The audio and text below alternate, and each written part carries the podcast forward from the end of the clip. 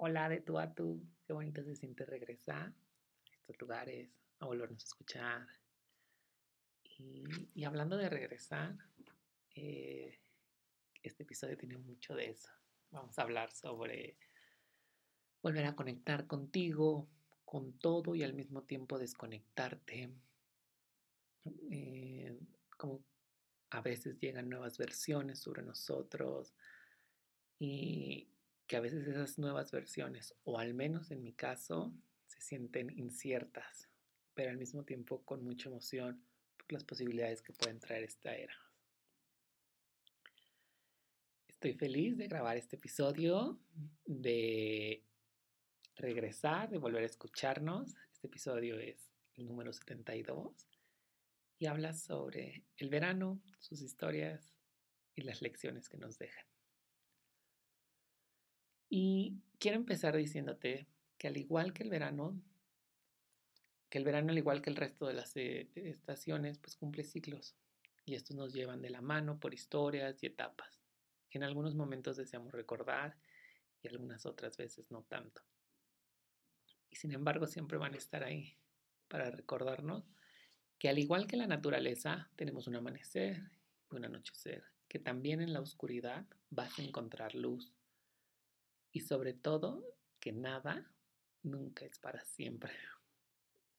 Hay cosas que se irán y que volverán, pero nunca de la misma manera. Así que en esta ocasión yo tengo la intención de hacer significativo este verano. No solamente grabando este podcast, sino recordándolo de otras mil maneras.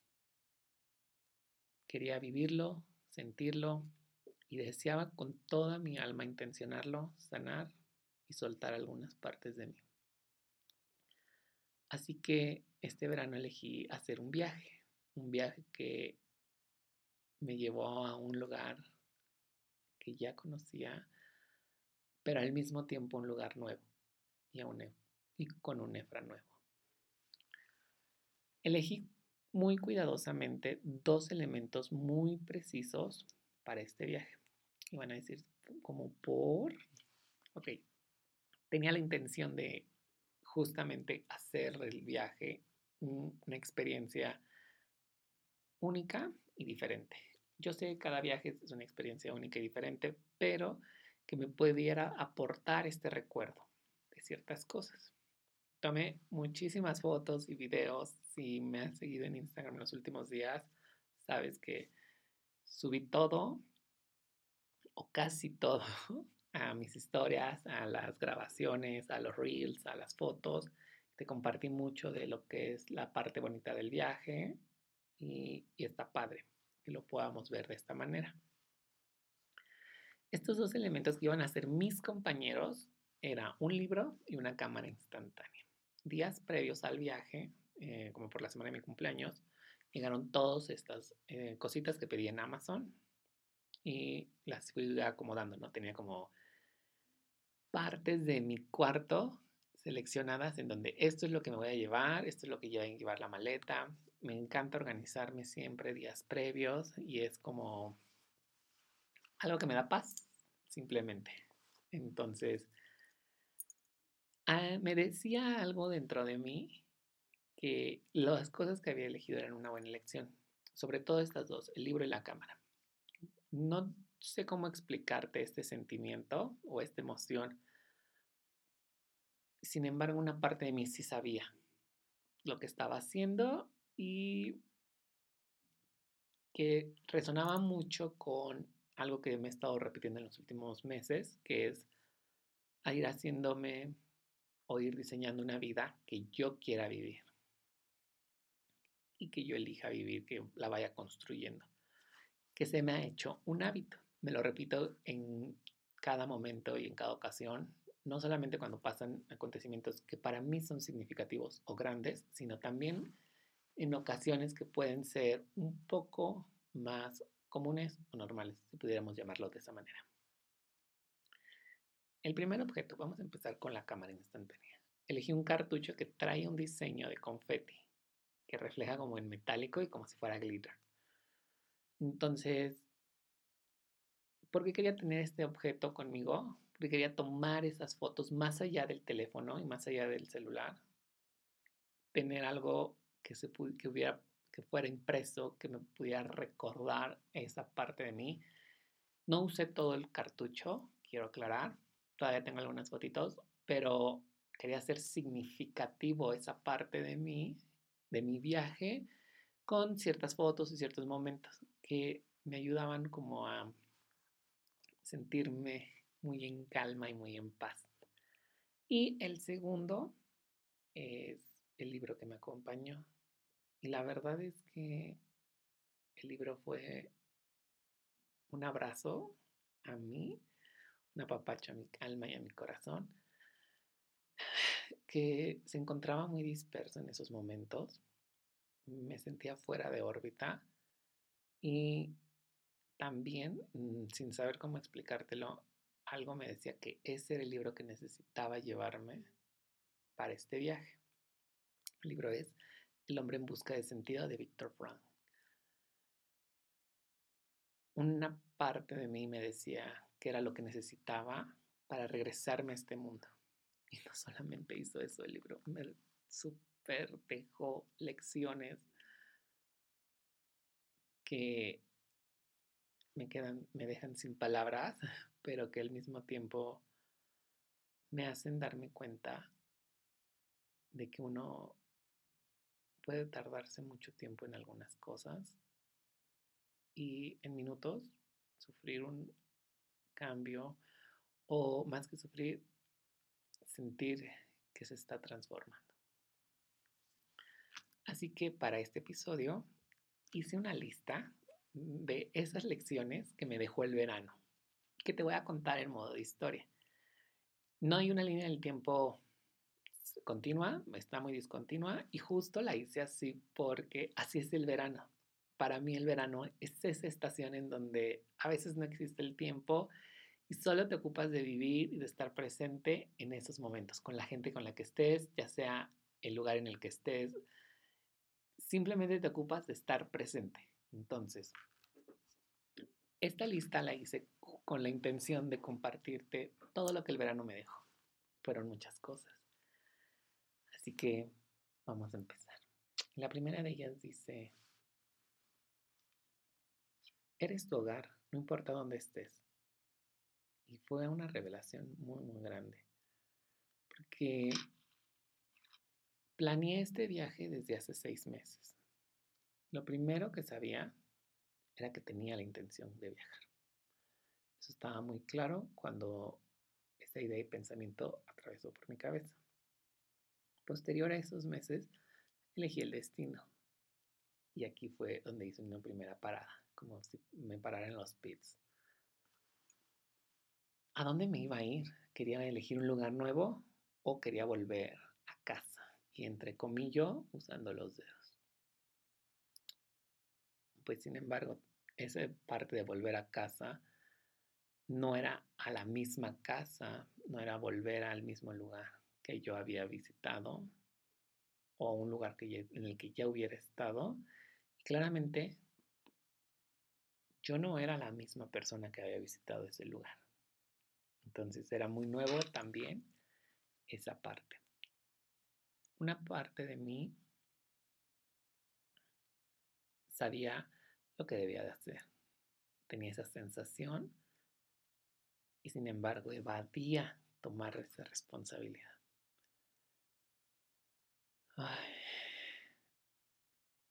En ocasiones volver a ciertos lugares significa que ninguno es el mismo desde las últimas veces que lo visitaste.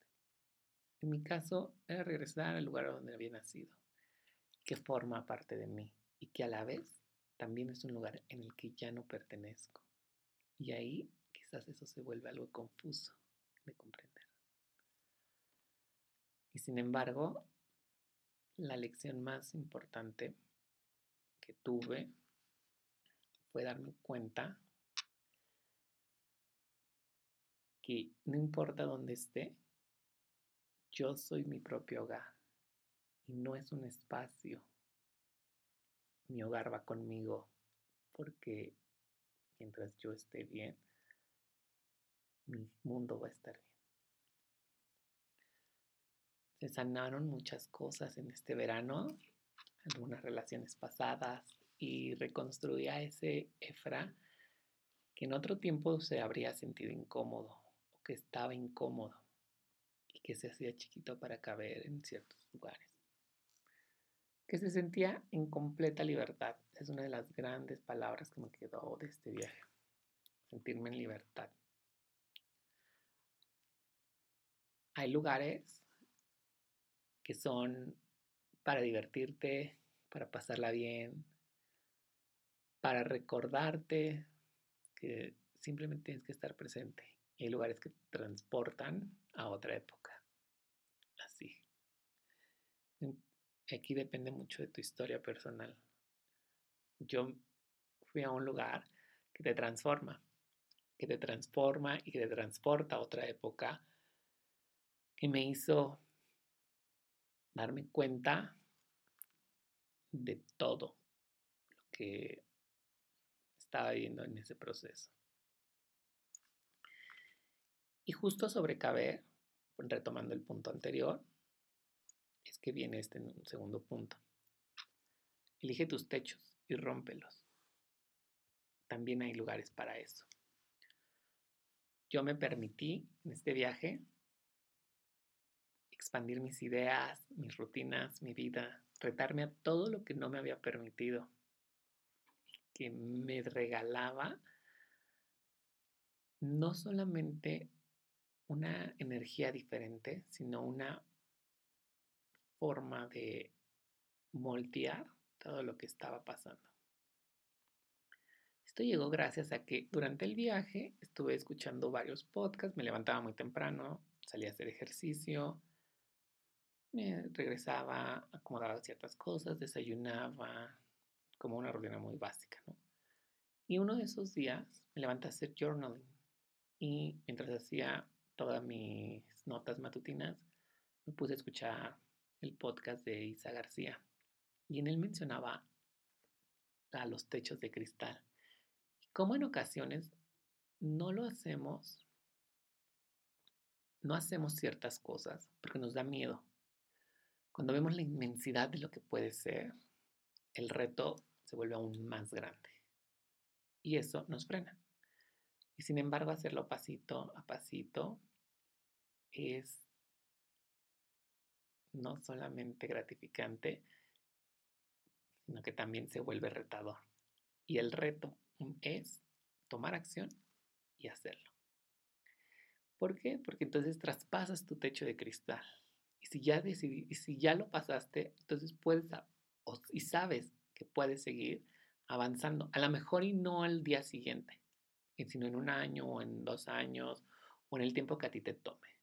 Pero que también era importante tener en algunos puntos metas y deadlines. Porque si no, estos techos se pueden extender muy, muy largo, por periodos muy largos y muy prolongados. Y eso hace que puedas desenfocar. Era más o menos lo que mencionaban en el podcast. Yo me quedé mucho con el ir rompiendo los techos. Esa fue la lección que a mí me dejó el podcast. Y que básicamente te quiero compartir algo que parafraseé. Para mí no existe un tiempo preciso o adecuado, porque estás en un proceso y ese es solo tuyo. Cuando lo comparamos con el proceso de alguien más, pierde esa esencia que lo hace tan tuyo. Así que de esta manera yo me permití mucho el hacer ejercicio. Es una actividad bien básica, pero yo nunca me la había permitido de esta forma. Te voy a contar qué fue lo que pasó. Me permití hacer ejercicio y sentirme pleno, gozar levantarme temprano, gozar salir a caminar sin tantas cosas más que una botella de agua, una mochila con algunas identificaciones, y ni siquiera una mochila, es una este, cangurera, una bolsa, unas identificaciones, un poco de dinero, llaves y llevaba mis audífonos, mi teléfono, una gorra por el calor que estaba haciendo. Salía en mis tenis, en marcha y mi ropa deportiva. Y listo. Nunca me había sentido tan expandido como en esos momentos. Eh, son, son este tipo de acciones en donde encontramos que algunos de los techos que debemos de romper no lo hacemos porque tenemos mil juicios y no nos permiten vivir en autenticidad. Y se vuelve todo un tema para otro podcast. Así que el resto de mi semana y de mis días y a hoy y aún hoy en día en mi regreso me he permitido empezar a trotar porque cuando salía a hacer ejercicio solo caminaba he empezado a trotar no solamente para incrementar mi capacidad al hacer ejercicio en la cuestión física sino también para recordarme cómo se siente el viento en tu cara y la sensación de poder estar en la cima del mundo cuando vas conquistando tus propias metas y no solamente rompiendo tus propios techos de cristal. El punto número tres habla sobre esta incertidumbre que sentimos y la felicidad al mismo tiempo. Yo me fui con una gran incertidumbre y con un signo de interrogación inmenso en mi cabeza. Y al mismo tiempo llevaba mucha emoción. Y me di cuenta de que podían convivir, que no tenían que eh, transformar o quitar alguno, sino que tenía que dejar que convivieran ambos.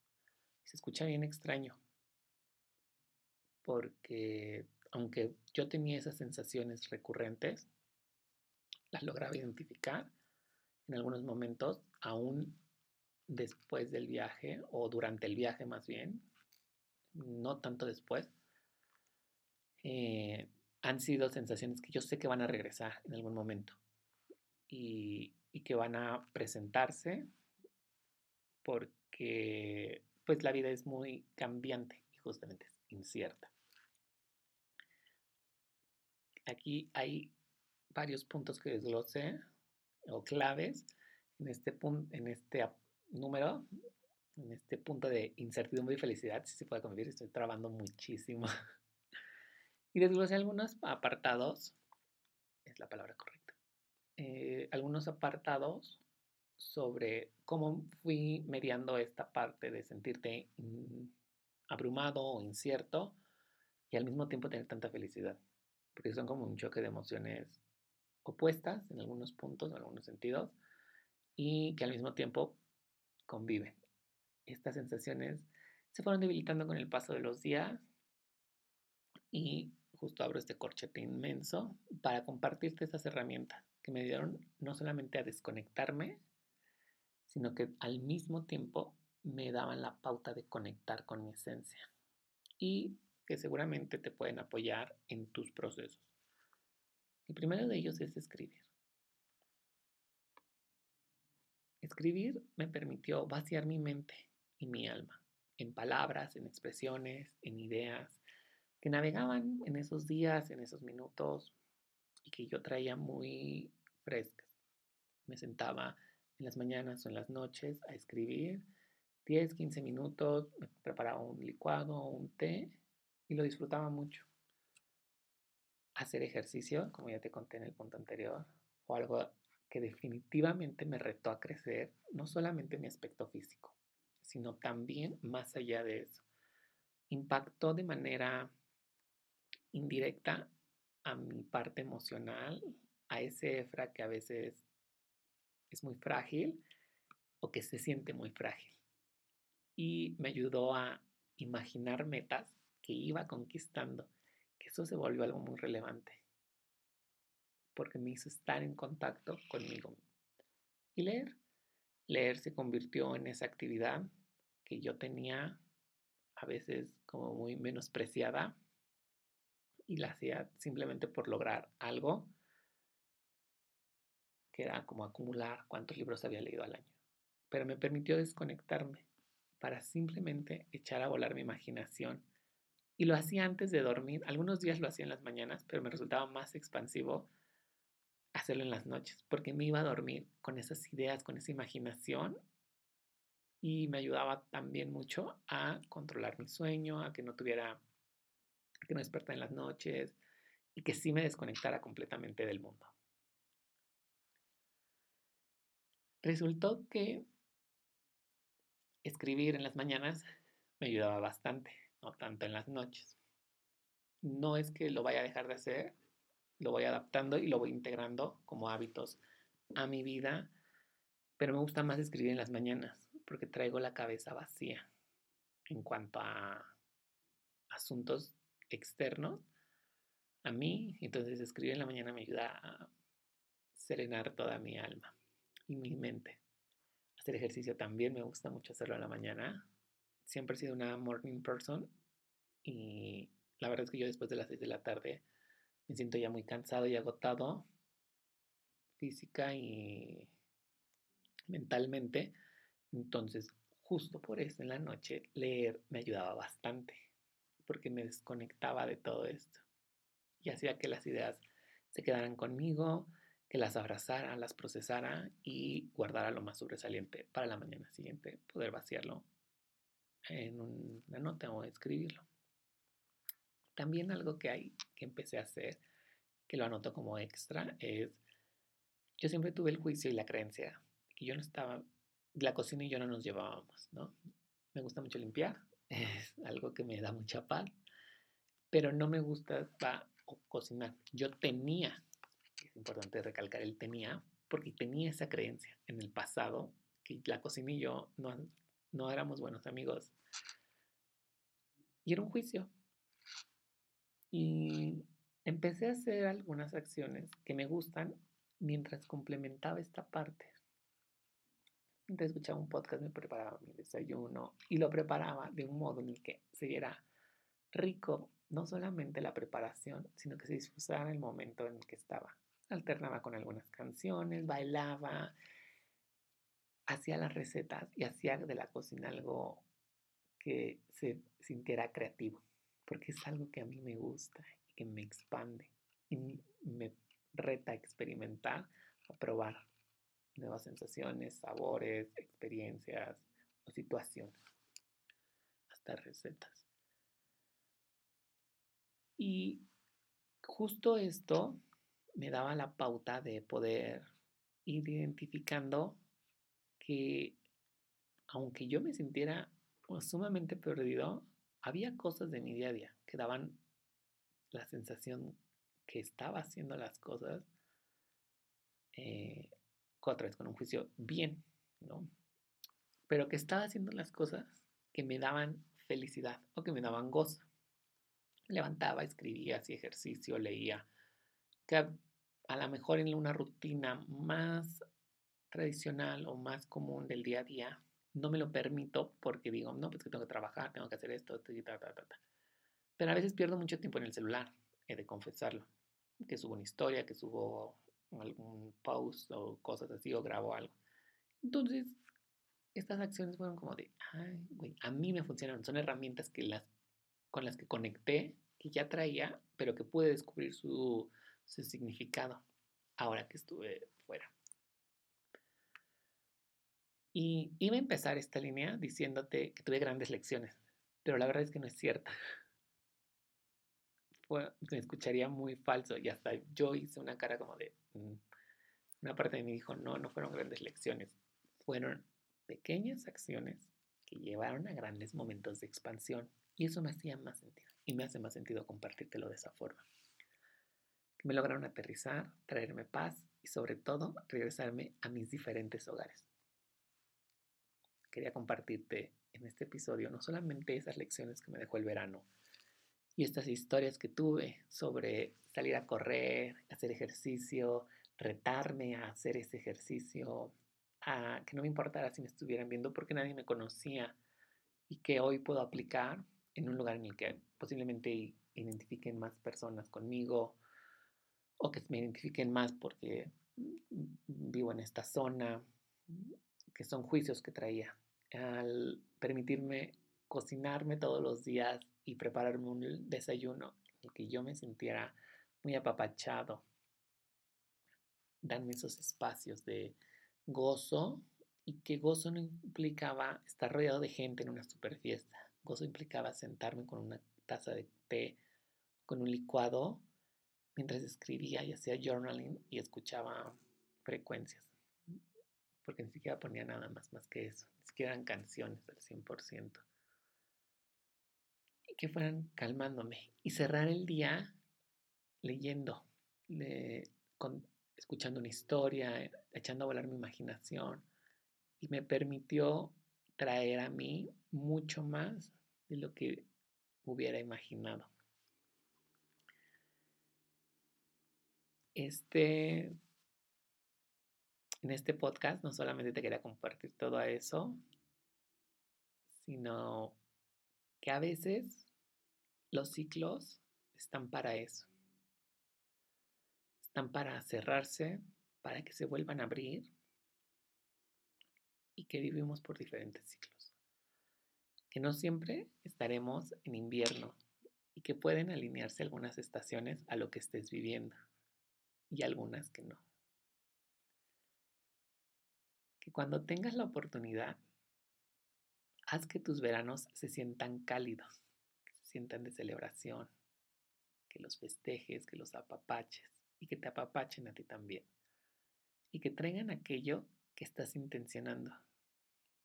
Y que todo aquello que intencionas no se debe de dar a la mejor a la mañana siguiente o al día siguiente que pueden llegar en otra estación.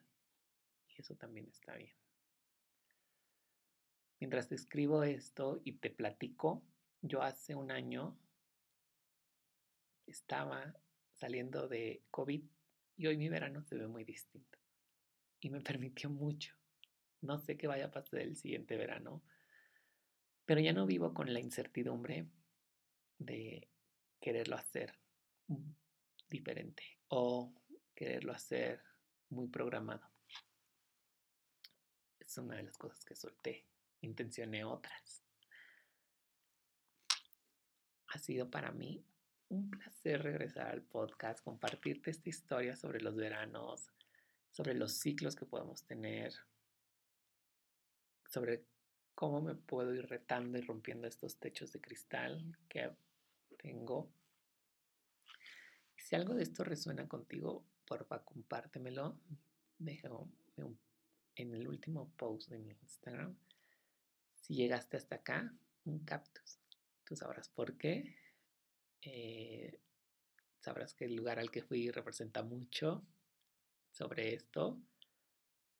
Y quiero recordarte, nos vamos a seguir viendo tanto en historias como en TikTok, que puedes dejar tus comentarios y reseñas para ayudarme a hacer crecer esta comunidad y este contenido. Y mil, mil gracias por escucharme. Nos vemos pronto. Que tu verano o lo que resta del verano te traiga todo aquello que has deseado. Bye.